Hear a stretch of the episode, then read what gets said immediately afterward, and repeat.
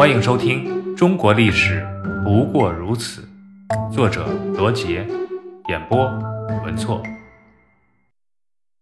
三国鼎立，曹操统一北方后，雄心勃勃，企图一举南下，实现一统。当时南方有江东的孙权、荆州的刘表和益州的刘璋三大势力。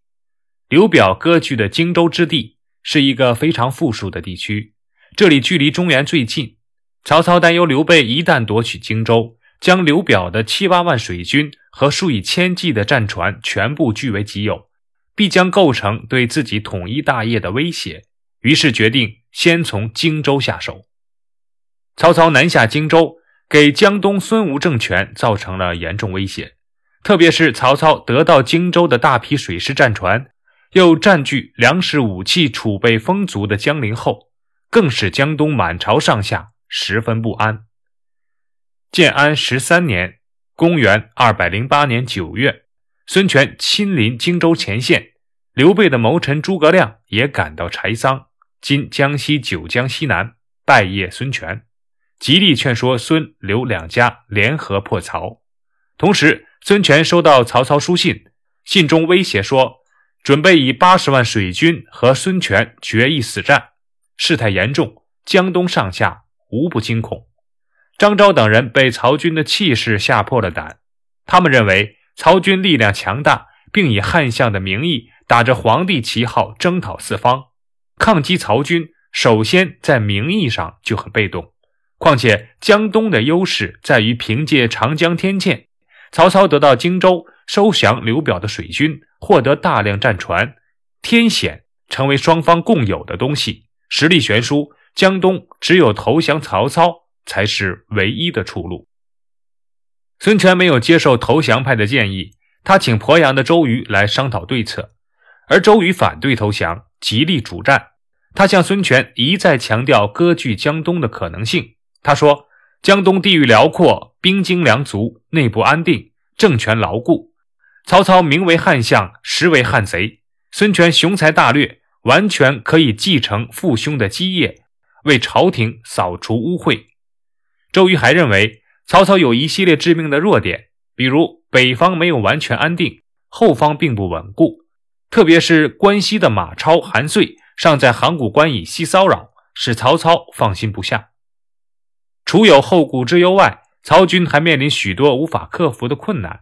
他的将士主要是北方人，来到南方。同习惯于水战的江东军队交锋是舍长用短，由于北方人不能适应南方的水土，容易发生异疾。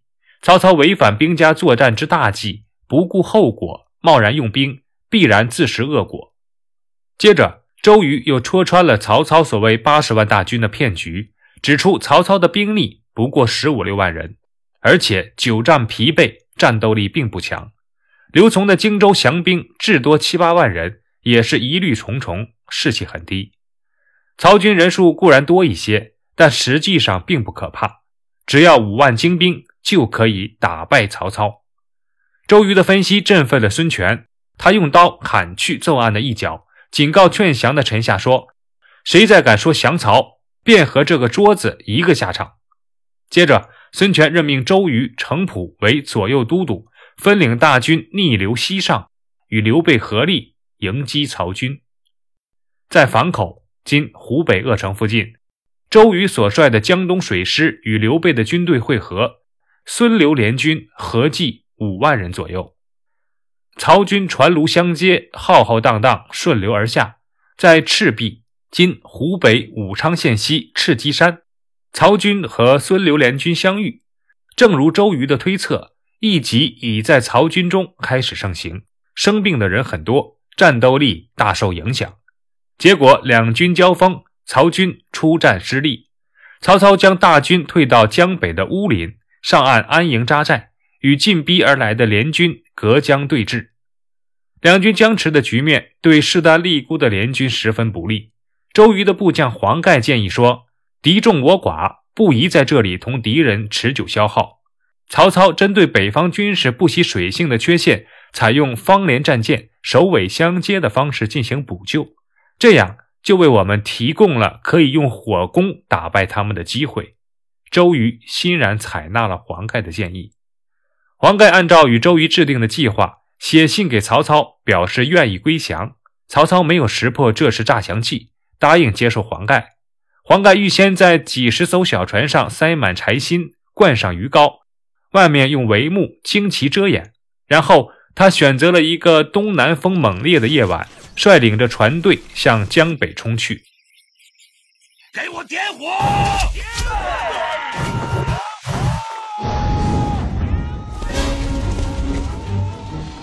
在离北军两里的水面上，黄盖命令各船同时点火，火猛风烈，船行如箭。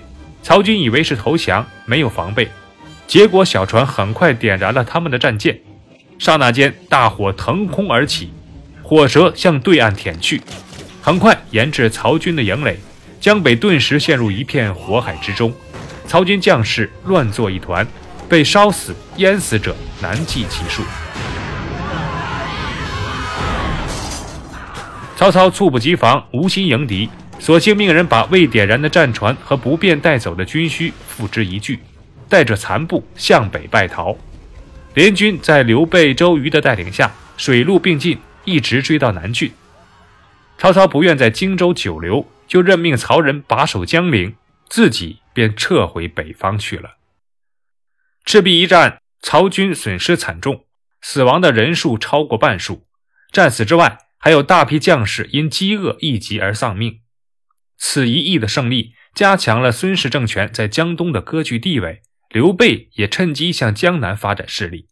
他表奏刘琦为荆州刺史，又南征武陵、长沙、贵阳、零陵。这四郡的太守先后投降，刘备因此占据了荆州的江南部分，形成了三国鼎立的局面。赤壁之战惨败后，曹操转而采取稳定自己后方的战略，不敢再轻易南下。